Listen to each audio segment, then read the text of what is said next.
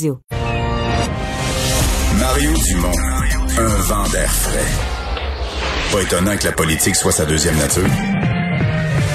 Vous écoutez Mario Dumont et Vincent Dessureau. Hier, la conférence de presse du ministre de la Santé sur la question des... euh, des, priorités de vaccins, des groupes prioritaires, avait soulevé toutes sortes de questions concernant les maladies chroniques. Puis bon, euh, je pense qu'il y a certains, certaines personnes vivant, par exemple, avec des diabètes, des maladies chroniques comme ça, qui se sont senties un peu exclues parce que là, c'était seulement les personnes suivies à l'hôpital, euh, dialyse, etc., qui étaient inclus. Euh, ben, parmi ceux qui posent des questions là-dessus, euh, il y a les gens qui vivent avec des douleurs euh, chroniques. Le docteur Vincent Raymond est président de l'Association québécoise euh, de la douleur chronique. Bonjour, docteur Raymond. Euh, bonjour, Marie. Euh, Monsieur Dumont, vous allez bien? Très bien. Et vous, vous êtes dans cet organisme, que je comprends, à double titre, là, une personne qui vit avec des douleurs chroniques et euh, un médecin. Oui, je vis, en fait, c'est ma première vie, la douleur chronique actuellement. Je vis avec la douleur euh, lombaire chronique depuis 2001. Puis euh, maintenant, ça va bien. Ça va, disons que ça va mieux. Elle est toujours présente, là, mais ça va mieux qu'il y a 4-5 ans. Et donc, dans ces questions de maladies chroniques, ça, ça vous intéressait beaucoup. Qu'est-ce que vous retenez, vous, de l'annonce d'hier? Est-ce qu'elle vous euh, satisfait ou vous déçoit? Euh, ben, en fait, elle me satisfait d'une certaine façon parce qu'il y a au moins quelques-uns de nos membres, ceux qui souffrent euh, d'arthrite rhumatoïde chronique ou d'autres maladies inflammatoires avec euh, d'accompagnement de la douleur chronique, qui au moins eux autres vont faire partie euh, de la priorité 1 et euh, qui vont être vaccinés euh, prochainement, j'imagine la semaine prochaine. Ça dépend. À Québec, à, Québec, à Montréal, pardon, ils pourront commencer à prendre rendez-vous dès lundi.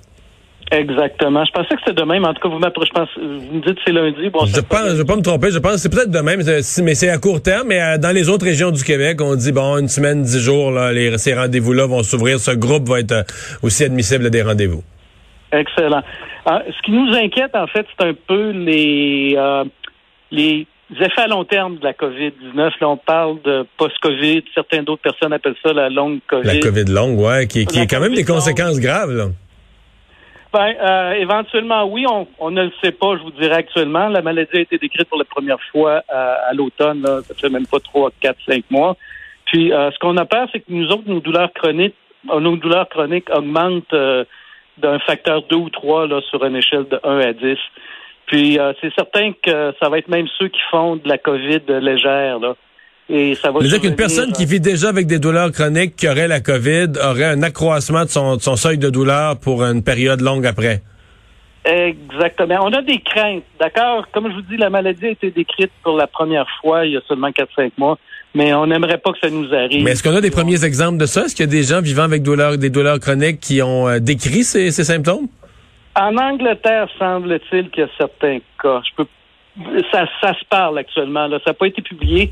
Ce qui arrive, c'est que la, la COVID longue ou la post-COVID, comme elle est aussi appelée, c'est des groupes communautaires qui l'ont décrite euh, dans des euh, personnes qui avaient des faibles symptômes de COVID. Puis c'est eux autres qui ont alerté les scientifiques, euh, surtout en Angleterre. Maintenant, c'est rendu aux États-Unis.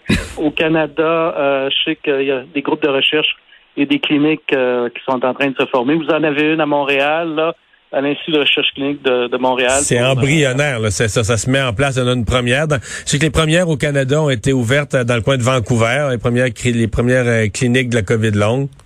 Exactement. Puis on essaie d'en ouvrir une ici à Québec. Je pense qu'il y en a une aussi qui est en train de se former à Sherbrooke euh, actuellement. Euh, dans les, euh, les, les, les, malades chroniques, on, on, a mis du côté du gouvernement quand même une insistance sur des gens qui sont suivis en milieu hospitalier. Est-ce que ça, ça vous préoccupe? Parce que plusieurs personnes qui vivent, puis là, ben, ça vaut, ça vaut pour la douleur chronique, mais ça va valoir aussi pour un diabète. Je pourrais nommer plusieurs maladies où tu vis avec, euh, comme on dit, t'es pogné avec, ça changera pas, mais tu retournes pas, t'es pas suivi en milieu hospitalier, là, t'es suivi par ton médecin de famille, puis pour une bonne partie, mettons, un, diabétique, mais qu'est-ce que tu veux? Il se débrouille par lui-même, là, il se pique, puis fait ses affaires, puis tant que sa condition change pas radicalement, il a pas besoin de reconsulter des médecins tout le temps. Et je sais qu'il y a de ces gens-là qui sont un peu déçus, qui disent, ben là, euh, nous, on n'est pas suivi en milieu hospitalier, mais on a une maladie qui, qui est néanmoins grave, qu'on a appris à gérer nous-mêmes, mais qui est néanmoins grave et qui pourrait, euh, avec la COVID, qui pourrait avoir des conséquences? Oui, en fait, ce qui serait peut-être plaisant, c'est une suggestion là, que je, te donne au ministère qui fait très un excellent travail en passant. Le, ministère de la Santé, ils doivent travailler énormément. Puis il faut les féliciter pour la, vaccination, la vaccination actuellement.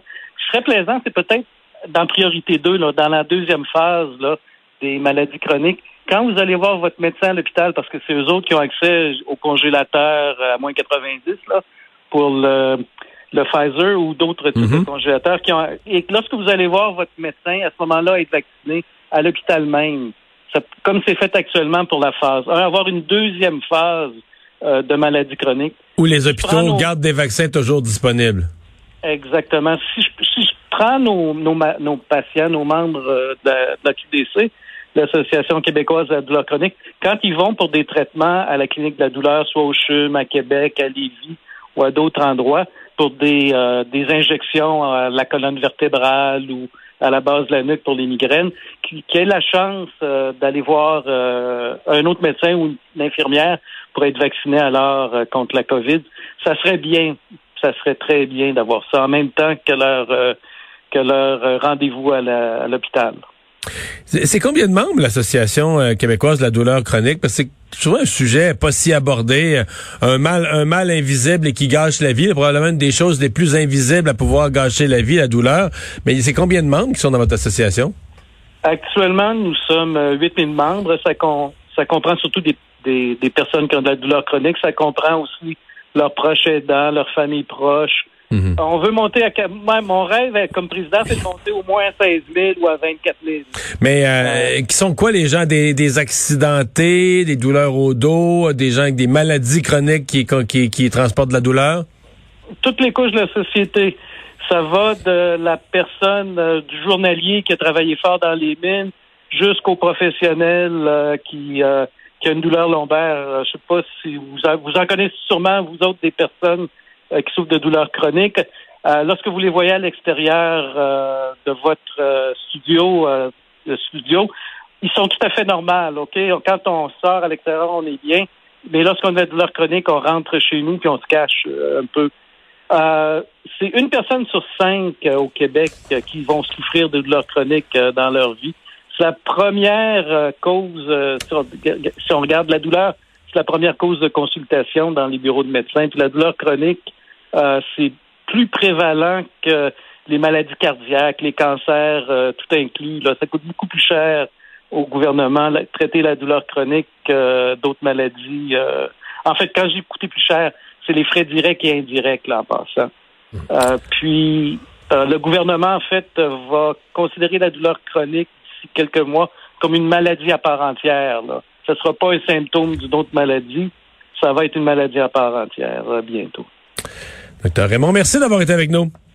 Ça nous fait plaisir. Vincent, au revoir, Vincent Raymond, président de l'Association québécoise de la douleur chronique.